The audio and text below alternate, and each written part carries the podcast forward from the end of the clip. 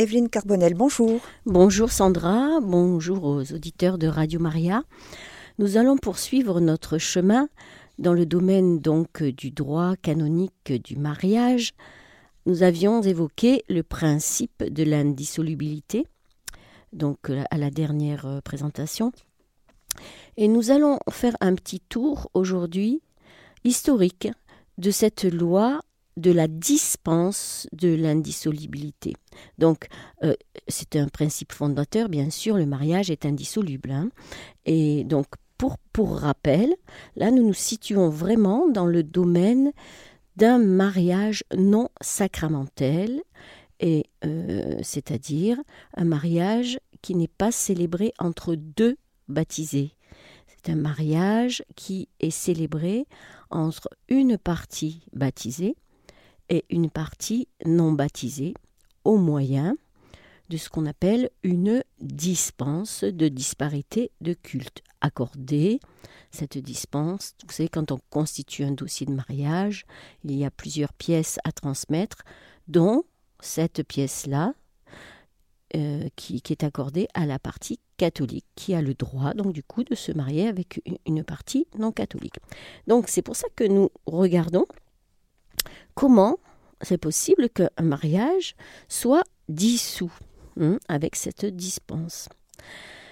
Et donc dans l'histoire de l'Église, il y a un cas spectaculaire, historique, euh, que, que, je vais vous retransmettre maintenant parce que c'est très intéressant et ça permet de voir que la conception chrétienne du mariage a évolué. Là, nous allons nous rendre au IXe siècle pour voir cet exemple, et que cette conception du mariage n'a rien à voir avec des intérêts politiques, humains, etc., bien que ce soit évidemment toujours le cas.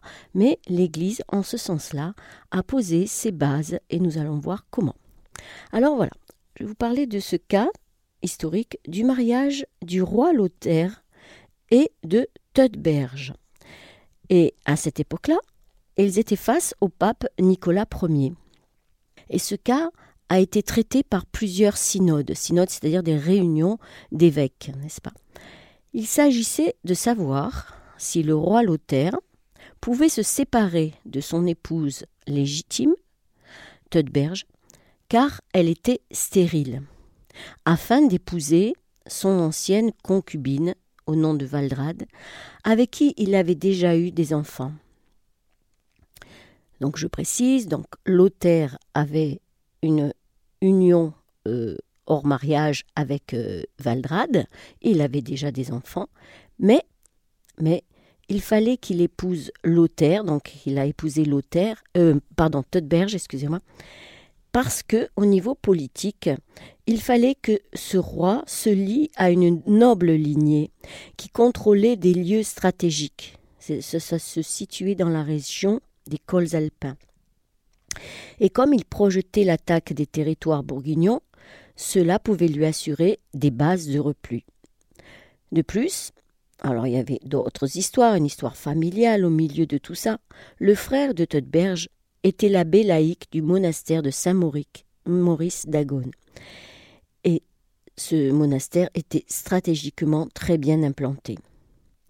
Et donc ce roi Lothaire souhaitait évincer son plus jeune frère aussi, qui s'appelle au nom de Charles, du royaume de Bourgogne. Pourquoi? Ben Pour monter lui-même sur le trône. Mais cet espoir fut anéanti lorsque le pape Benoît III l'année suivant le mariage de Lothaire et Teutberge, obtint le règlement pacifique des différends entre les deux frères. Donc, Lothaire voulait se marier avec Teutberge pour évincer son frère Charles, et de son côté, l'abbé, euh, donc le frère de Teutberge, lui, était intéressé aussi par ce mariage. Mais cette pauvre Teutberge était stérile. Et comme il, y a eu un règlement pacifique dans cette histoire, ce mariage, en fait, n'avait plus lieu d'être, mais il était déjà célébré. Donc le motif politique du mariage tomba à l'eau. Mais là-dessus s'installa un conflit aux racines profondes avec la famille de Teutberge. Et que fit Lothaire Il se retourna vers sa concubine, on peut dire. Enfin, le mot concubine à l'époque, ça voulait dire mariage de paix, mais on peut l'assimiler à, concubinage. Elle lui avait donné un fils, un nom d'Hugo, et plusieurs filles. Il voulait répudier Teutberge et épouser Valdrade. En 855, il épouse donc Teutberge, qui était la fille de Boson l'Ancien, le comte d'Arles. Mais Lothaire, qui veut absolument se débarrasser, on va dire, c'est vraiment le mot de L'a fait emprisonner. Non seulement emprisonner, mais en plus il l'accuse d'inceste avec son frère. Voyez que ça va très loin. Hein. Mais ses oncles, Louis le Germanique et Charles le Chauve, lui permettent de s'évader. Et en 862, Lothaire obtient d'évêque complaisant l'annulation de son premier mariage et épouse sa maîtresse, Valdrade, issue de l'aristocratie et probablement parente d'un comte alsacien. Mais ses oncles font appel au pape Nicolas Ier, qui, refuse de reconnaître le mariage et excommunie cette dernière, donc Valdrade, qui après enquête n'avait jamais été l'épouse légitime de Lothaire, aucun prêtre n'avait béni leur union, et selon le, selon le droit et la coutume en vigueur hein, à l'époque, il ne l'avait pas reçu en don de la part de son père devant témoin. Chaque époque, il y avait une coutume particulière de célébrer un mariage et surtout de manière aussi officielle, c'est-à-dire publique, ce qui n'avait pas été fait. Et Lothaire l'avait ensuite répudié pour épouser Teutberge. Mais ce Lothaire ne put jamais obtenir du pape Nicolas Ier la reconnaissance de son union avec Valdrade, car son mariage, donc vraiment officiel avec Teutberge, était valide, et la raison de la, de la stérilité n'a pas été prise en compte. Et les papes, Nicolas et Igmar de Reims, privilégièrent l'honneur et les droits de l'épouse contre l'arbitraire des puissants. Et Igmar s'en tint catégoriquement aux citations du droit canon pour affirmer que la stérilité de l'épouse n'offrait aucun fondement ni pour la dissolution d'un mariage valide ni pour un remariage. Vous voyez, à cette époque-là, il est intéressant de noter que euh, il y a quand même eu le respect du droit de l'épouse qui la pauvre a été non seulement euh, emprisonnée, répudiée, euh, euh, on, lui a prêté des intentions très mauvaises. Enfin, voyez, il est intéressant de noter aussi ce que le pape dit, le pape Nicolas, à propos de l'attirance de Lothaire envers Valdrade. Voici ce qu'il dit, qui est très finalement contemporain. À quoi sert-il? Que ne se rende plus avec ses pieds de chair chez Valdrade, s'il vole vers elle au gré de son esprit. Et à quoi bon si en étant officiellement séparé de Valdrade, il est encore épris d'elle comme avant? Voyez, c'est toute la question moderne de la communauté de vie et d'amour qui est ici définie. Car effectivement, comment berge pouvait-elle se satisfaire de la présence physique de son époux s'il n'était plus question entre eux de communauté spirituelle, mais de communauté de vie et d'amour? Donc voici cette situation euh, malheureuse, on va dire, mais qui a permis justement une réflexion. Et un processus s'est mis progressivement en marche pour chercher à imposer la conception chrétienne du mariage, contre les formes de mariage traditionnelles antérieures au christianisme et les normes de mariage des, des peuplades converties entre-temps à la foi chrétienne.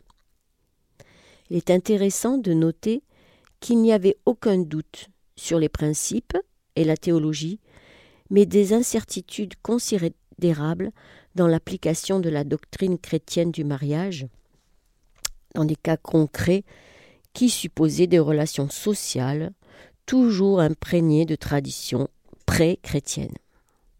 Il y a eu tout un processus, on peut dire, d'inculturation de l'Évangile.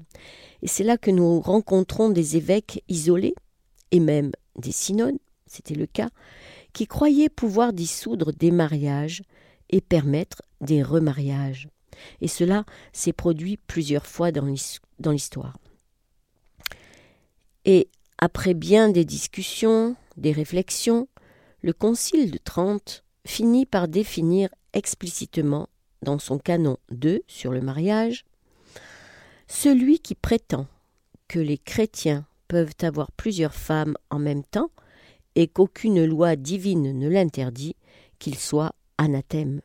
Ça, c'est du XIVe siècle pour la session de novembre 1563. Cependant, dans le cas que nous avons évoqué de Luther, nous, nous remarquons que ces synodes n'étaient pas autonomes. Pourquoi? Parce que la pression royale était exercée sur eux, et donc il faut les considérer, nous on les a considérés comme biaisés, sinon corrompus.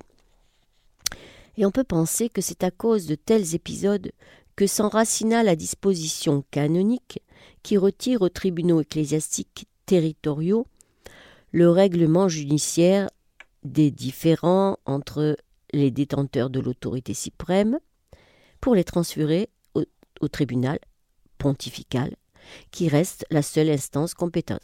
Qu'est-ce que c'est que le tribunal pontifical? Bien, bien sûr, c'est euh, actuellement ce qu'on appelle un dicaster romain qui s'occupe de ces causes-là, qu'on appelle des causes de dissolution du lien de privilège de la foi.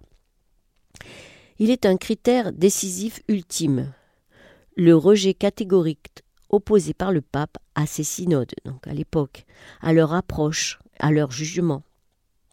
Il est donc totalement hors de question que ces assemblées, ou d'autres du même ordre, aient pu donner lieu à une transmission authentique et contraignante de la tradition de l'Église.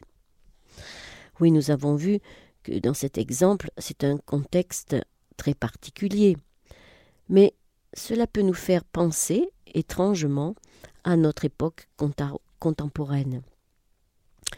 Et il y a une réflexion du cardinal Brandmüller qui confirme ceci. Voilà ce qu'il dit. Il mentionne à propos du cas de Lothaire II que la conception du mariage d'amour, fondé sur un lien spirituel, est un cliché qui ne serait pas uniquement une conquête de l'époque moderne. C'est ce qu'on voit. Hein.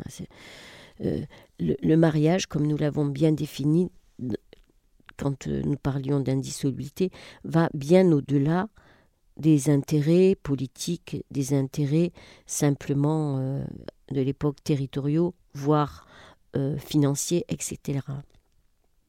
Si l'on tient compte de la position sociale impliquée dans l'affaire en question et les dimensions du conflit, qui concernait à la fois la politique de l'Église, il n'est pas exagéré de considérer la querelle relative au mariage du roi franc comme une étape majeure dans le long processus d'affirmation des règles chrétiennes en matière de mariage.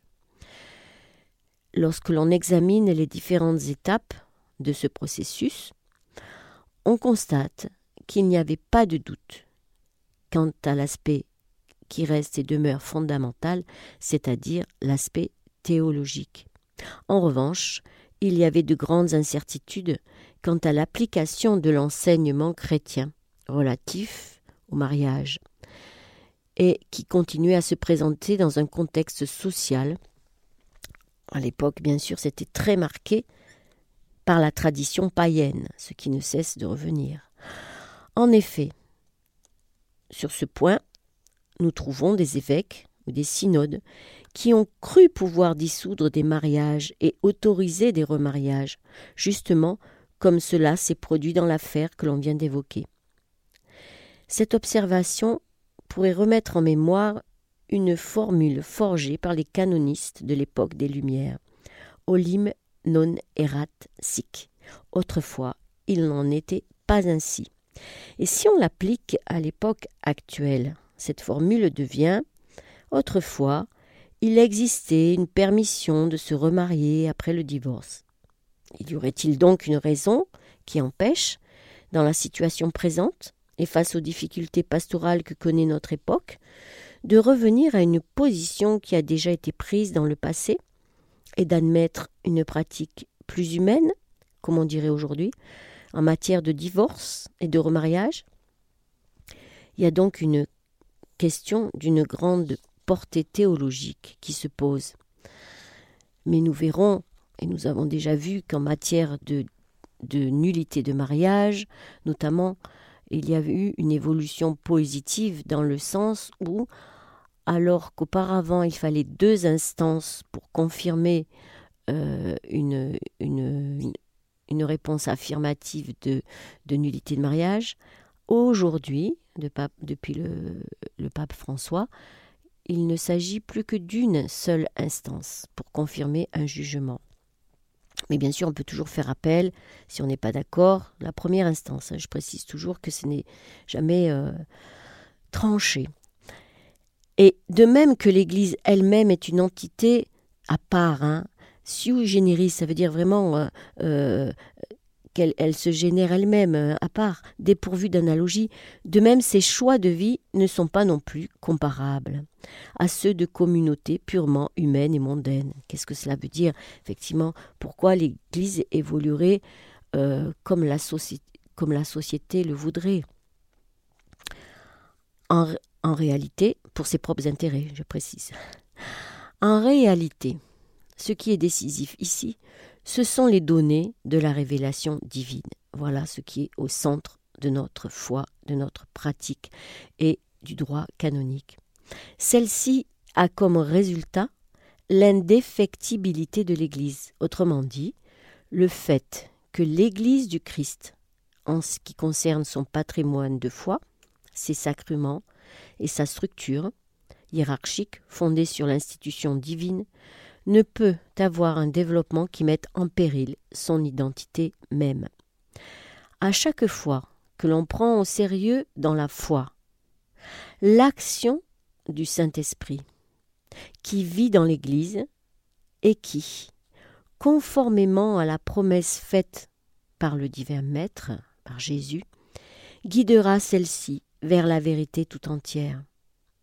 Il apparaît évident que le principe que nous avons évoqué plus haut, olim non eraxique, avant cela se faisait, n'appartient pas à la nature de l'Église et que par conséquent, il ne peut pas être déterminant pour elle. Mais alors, si les synodes que nous avons mentionnés plus haut ont effectivement autorisé l'auteur d'eux à se remarier, est-ce que cette décision n'était pas également guidée par le Saint-Esprit? Oui, on peut se poser cette question. À cela répond la question concernant la forme concrète et la compétence de ces synodes. Et dans le cas que nous avons examiné, ces synodes n'étaient absolument pas libres, et en raison de la pression exercée sur eux par le roi, ils devaient indubitablement être considérés comme partiaux, pour ne pas dire carrément corrompus, nous l'avons dit. Et c'est précisément ce genre d'expérience qui a entraîné la création de la règle de droit canonique, pour qui, pour des causes concernant les personnes détentrices du pouvoir suprême dans l'État, retire leur compétence aux tribunaux ecclésiastiques territoriaux et indique que le seul tribunal compétent est celui du pape. Voilà pourquoi, effectivement, certaines causes sont traitées par les dicastères romains, parce que ça ne peut être corrompu, comme nous venons de le dire, par les pouvoirs étatiques. Toutefois, cela n'est pas possible si, à la base, on place la compréhension authentiquement catholique de l'Église, telle qu'elle a été exprimée en dernier lieu dans la Constitution Lumen Gentium du Concile Vatican II. Dans ce but, il est nécessaire, comme on l'a déjà remarqué, que l'Église puisse être certaine de l'aide constante de son principe de vie le plus intime, que j'ai mentionné plus, plus haut, le Saint-Esprit. Le Saint-Esprit seul garantit et manifeste son identité en dépit de tous les changements survenus dans l'histoire. Et on en voit aujourd'hui les effets. Hein. Euh, L'Église euh, euh, se purifie, se purifie de plus en plus, et purifiée, on peut dire. Ainsi donc, le développement effectif du dogme, celui du sacrement et celui de la hiérarchie de droit divin, ne sont pas des produits accidentels de l'histoire, mais ils sont guidés et rendus possibles par l'Esprit de Dieu. Voilà pourquoi ces développements sont irréversibles et ouverts seulement en direction d'une compréhension plus complète. Alors c'est vrai qu'en ce sens, la tradition a un caractère normatif. Oui, on doit rentrer dans des normes. Dans le cas, mais comme nous avons précisé, une petite parenthèse, ces normes, euh, donc euh, concrètement le droit canon avec ses règles, ses canons, c'est toujours pour le salut des âmes. Et dans le cas que nous examinons, cela signifie qu'il n'existe pas de voie permettant de revenir en arrière par rapport au dogme de l'unité, de la sacramentalité et de l'indissolubilité qui sont enracinés le mariage de deux baptisés, sinon celle, inévitable, et pour cette raison, à rejeter, de les considérer comme une erreur dont il faut se corriger. Le dogme de l'indissolubilité, en ce qui concerne le mariage entre deux baptisés, n'est pas un. C'est inévitable. Voilà, ce n'est pas une querelle dans laquelle nous pouvons rentrer. Nous avions précisé lors d'une émission précédente euh, combien cette indissolubilité était, voulue par le Christ à l'image de ce qu'il a fait, ce qu'il fait pour son Église. Ce mariage d'amour que le Christ a pour son Église. Et lors euh, de la querelle relative au second mariage de Lothaire II, la manière d'agir du pape de Nicolas Ier aussi conscient des principes qu'il était inflexible et impavide, constitue une étape importante sur le chemin de l'affirmation de l'enseignement relatif au mariage dans l'ère culturelle germanique. Donc vous, vous avez bien perçu que Valdrade était germanique. Le fait que ce pape, de même que ses divers successeurs, dans des circonstances comparables, se soit comporté en avocat de la dignité de la personne humaine et de la liberté des faibles. Dans la plupart des cas, je précise, il s'agissait des femmes. Et en ce sens-là, comme je vous ai dit, Tedberg a été euh, accusé de tout, a été emprisonné, a été rejeté, bref, tout ce qu'il a pu faire pour préserver euh, cette dignité a fait mériter à ce pape, Nicolas Ier, le respect des historiens et la couronne de la sainteté et le titre de Magnus, c'est-à-dire le plus haut titre pour les papes. Comment la justice se manifeste? Comment est-ce que l'Église a ce pouvoir de dissoudre? Toujours quand on regarde tout ce qui est de l'ordre du salut des âmes. La justice et le salut des âmes, c'est ce dont nous allons parler maintenant. Et comme je disais tout à l'heure, l'Église, c'est le lieu par excellence de l'union, nuptiale, euh, comme le montre le lien qui existe entre le Christ et son épouse, l'Église. Et cette union propose à ses fidèles un amour unique, un amour sans reprise, et selon la volonté du Christ. Et le principe de l'épanouissement de la foi et de l'amour dans un second couple, puisqu'il est le cas, et, puisque nous évoquions la dissolution, donc en vue d'une nouvelle union, est-ce que ce principe-là sacrifierait-il le principe de l'indissolubilité. Certains pourraient penser que la foi prime sur le mariage, à la lecture de ce que nous a dit Saint Paul aux Corinthiens, car là, nous allons évoquer surtout la mise en danger de la foi de l'époux chrétien. Donc je resitue encore une fois, nous parlons maintenant de mariage entre un baptisé et un non baptisé. Et si ce mariage est mis en péril parce que l'époux baptisé ne peut non seulement pratiquer sa foi, mais euh, agir, c'est-à-dire euh, euh, pratiquer les vertus chrétiennes au quotidien avec les enfants, etc., l'époux chrétien, la foi de l'époux chrétien, et même sa vie entière, est mise en péril.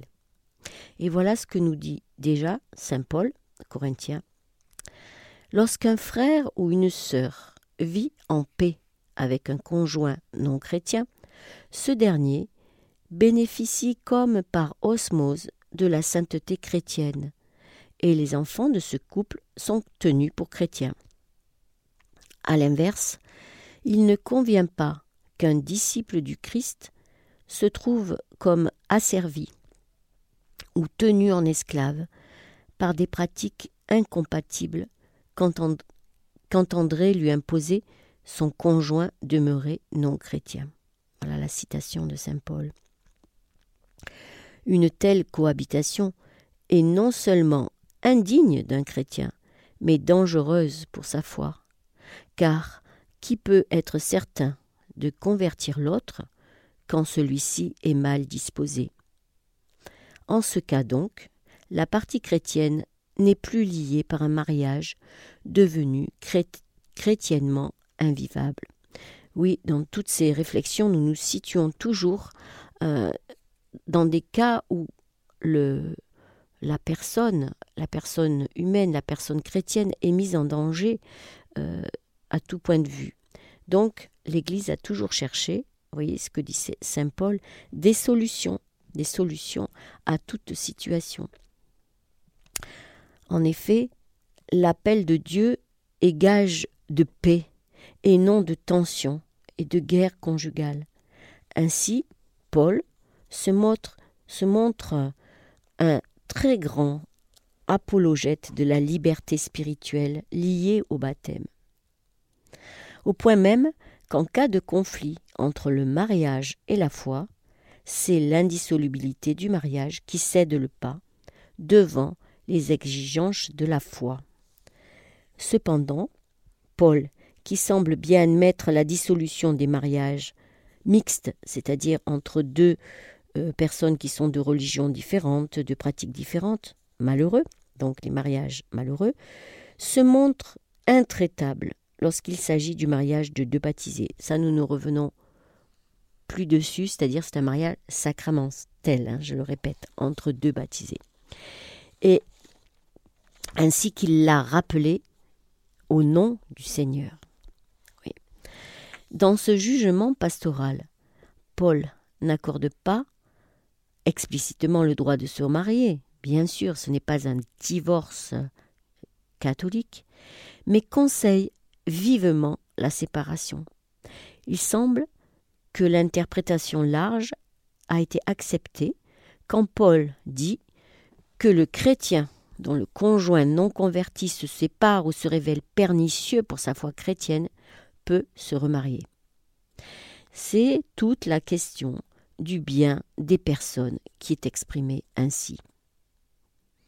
Ainsi, plus proche de notre époque, Benoît XVI, dans un discours de 2010 à la Rote, disait, en parlant du droit canon, qu'il est trop souvent sous-évalué, comme s'il s'agissait d'un simple instrument technique au service d'un intérêt subjectif, même s'il n'est pas fondé sur la vérité.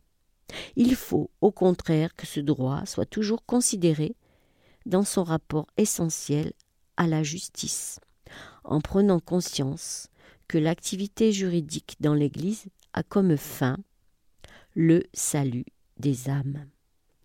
Cette notion de justice est toujours associée au salut des âmes et a été prise très tôt en considération dans l'histoire de l'Église. Evelyne Carbonel, vous avez pris euh, l'exemple en première partie d'émission euh, du roi Lothaire. Alors on peut se dire, euh, Oh, mais ça remonte à il y a plusieurs siècles. Est-ce que c'est vraiment, euh, ça nous concerne toujours? Mais pourtant, il y a un exemple relativement récent, c'est la princesse Caroline de Monaco, euh, qui a demandé une reconnaissance de nullité auprès du pape. Donc c'est Jean-Paul II qui l'a, qui l'a prononcé. Alors justement, euh, je, justement, je pensais à elle quand j'ai évoqué ça. J'ai dit peut-être il va y avoir une question, mais voilà.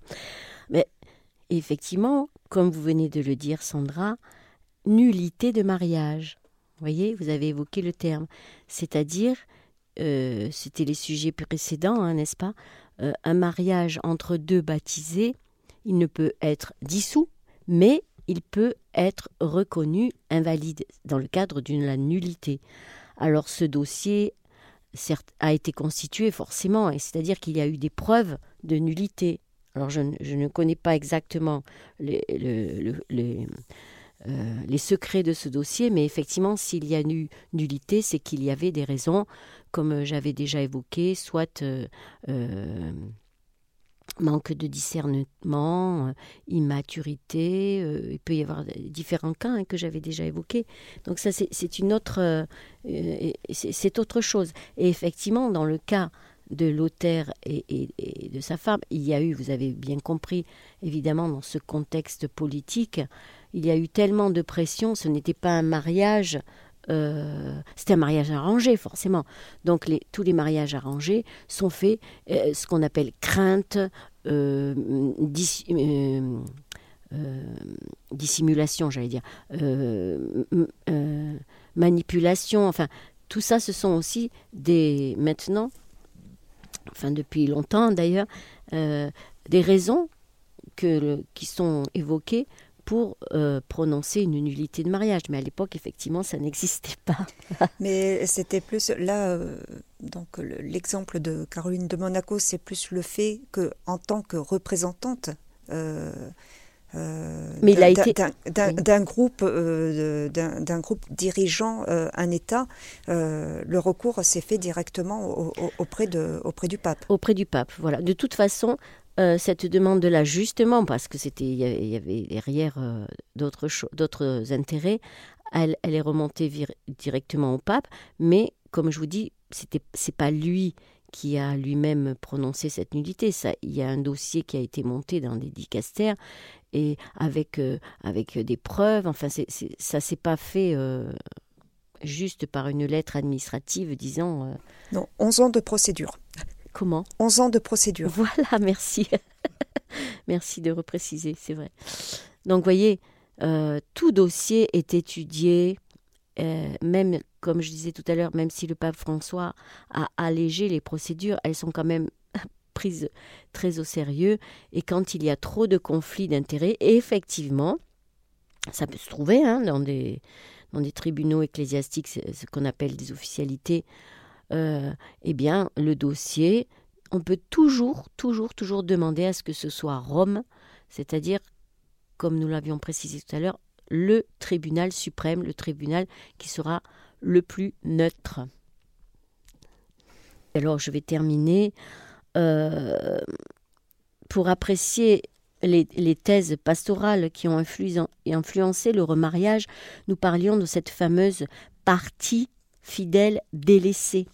Et un texte, il y a, c'est pas récent, un texte du IVe siècle qui s'appelle l'Ambrosiaster. Et pourquoi? Parce qu'il a été attribué, mais faussement, à Ambroise de Milan. Accrédite la thèse du remariage de la partie fidèle délaissée il dit ceci. Si l'infidèle s'éloigne par haine de Dieu, la partie fidèle ne sera pas responsable de la dissolution du mariage. La cause de Dieu est plus grande que celle du mariage. On ne doit aucun respect au mariage de celui qui prend en haine l'auteur du mariage. Oui, cette théorie sera reprise par des autorités, comme l'évêque Ingmar de Reims, ça c'était au IXe siècle, comme des canonistes, euh, entre autres Yves de Chartres, au XIe siècle, et enfin, cette thèse a été consacrée par le canoniste Gratien et le théologien bien connu Saint Thomas d'Aquin au XIIe et XIIIe siècle. Et au départ de ces thèses, forcément puisque c'était en milieu non chrétien, elle concernait ce qu'on appelle le privilège paulin. Paulin, pourquoi? Parce qu'il vient de Paul.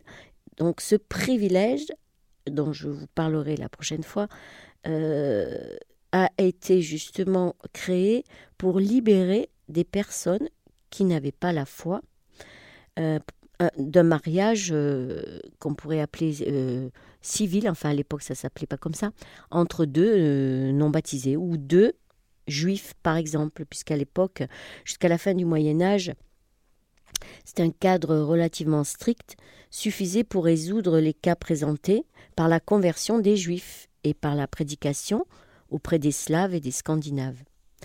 Mais ensuite, il y a eu euh, des grandes découvertes, des missionnaires au XVe siècle, et on s'est retrouvé confronté à des situations inédites, particulières. Et beaucoup de missionnaires de différentes confessions ont interpellé le pape. Et nous verrons les mesures prises par le pontife en réponse à toutes ces questions. Par exemple, euh, polygamie, par exemple, voilà, euh, euh, un non baptisé qui se marie avec quelqu'un qui, pareil, qui, qui est d'une autre foi. Qui, on pourrait comparer cela à aujourd'hui ceux qui se disent hindouistes ou chamans ou je ne sais quoi. Donc tout ça, toutes ces, ces situations humaines ont toujours trouvé des réponses et que les canonistes se sont posées et ont posé notamment au pape. Et c'est pourquoi c'est non seulement il y a eu des articles, donc des règles dans le droit canon, mais aussi euh, des, règles qui ont été, d'ailleurs la, plus récente, c'est sur le privilège de la foi, de la congrégation pour la doctrine de la foi, qui a euh, sorti des, nouvelles. Euh, euh, le, bureau matrimonial de la congrégation pour la doctrine de la foi, donc qui gère toutes ces causes, a édité des nouvelles normes, ce qu'on appelle des normes. Et, et, nous verrons un peu plus tard ce qui fait que chaque cas est unique, chaque cas est traité déjà par le tribunal, on veut dire, d'un diocèse où se situe le cas, et ensuite est envoyé à Rome dans un dicastère et que la réponse, euh, en général, ne tarde pas plus d'un mois, si j'ai bien constaté, selon les cas. Et vous allez voir qu'il y a des cas multiples. La dernière fois, j'avais évoqué le cas d'un non baptisé avec un baptisé, mais par exemple, il peut s'agir aussi d'un catéchumène qui était marié donc avec un baptisé et qui veut se marier avec un autre catéchumène. Il y a des cas très très différents où on voit que de toute façon ce qui est premier, c'est le bien des âmes, la situation des personnes et surtout que la partie qui a eu une conversion, qui veut se convertir ou qui veut pratiquer, soit libérée d'un mariage où elle est asservie et où elle ne peut pas euh, pratiquer sa foi. Voilà je crois que je vais vous saluer. Alors, il y a une question ah. qui vient, qui vient d'arriver. Alors, je pense que ça va être peut-être un peu juste pour, euh, pour pouvoir répondre. Donc, Monique qui écrit Merci madame, c'est donc Dieu qui décide du choix des époux dans le couple. Euh, très vaste question. Oui, on peut se la poser. Mais déjà, on peut se la poser à soi-même. C'est-à-dire si, si on veut se marier, voilà. Est-ce que déjà on a confié son futur, son fiancé, à Dieu. Est-ce qu'on l'a fait sous son regard ou est-ce que on l'a fait à une période de notre vie où Dieu était loin de nous, qu'on ne, qu'on ne, ne lui confiait pas justement notre vie, parce que Dieu nous laisse libres hein, de, faire nos choix, d'accord?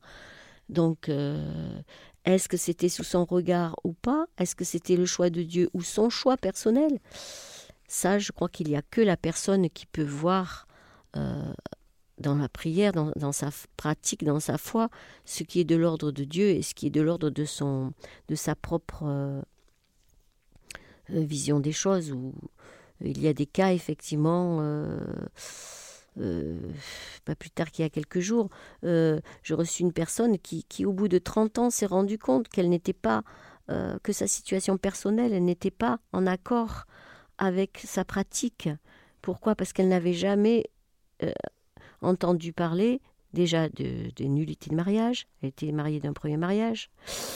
Et 40 ans avec une, autre personne, elle ne savait même pas qu'elle que, pouvait euh, regarder son, ancien, son ancienne vie, mais son ancienne vie qui était complètement dissolue, qui n'était pas du tout sous le regard de Dieu. Alors qu'aujourd'hui, avec le, le chemin qu'elle a fait, aujourd'hui, elle est prête à regarder ce qui s'est passé dans sa vie et bien de constater que effectivement le choix qu'elle avait fait à l'époque n'était pas du tout, mais pas du tout conforme à ce que Dieu demande, parce que Dieu il demande, hein, il nous laisse libre, mais ce qu'il demande, il il faut le savoir. Si on ne le sait pas, il demande à ce que nos choix soient toujours conformes à ce que Jésus a prévu pour nous avec son Église, c'est-à-dire un mariage dans la liberté, indissoluble, bien sûr l'amour qui lie, tout ça, pour la fécondité et pour la vérité, n'est-ce pas, de ce mariage?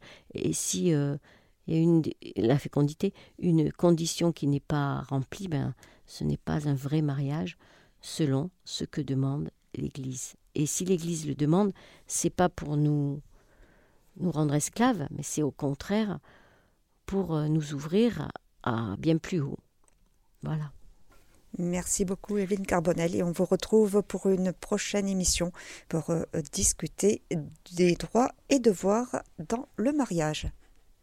Chers auditeurs de Radio Maria, c'était le mariage droit et devoir avec Evelyne Carbonel euh, qui nous a parlé de la dispense d'indissolubilité. Émission que vous pourrez réécouter en podcast sur notre site internet www.radiomaria.fr.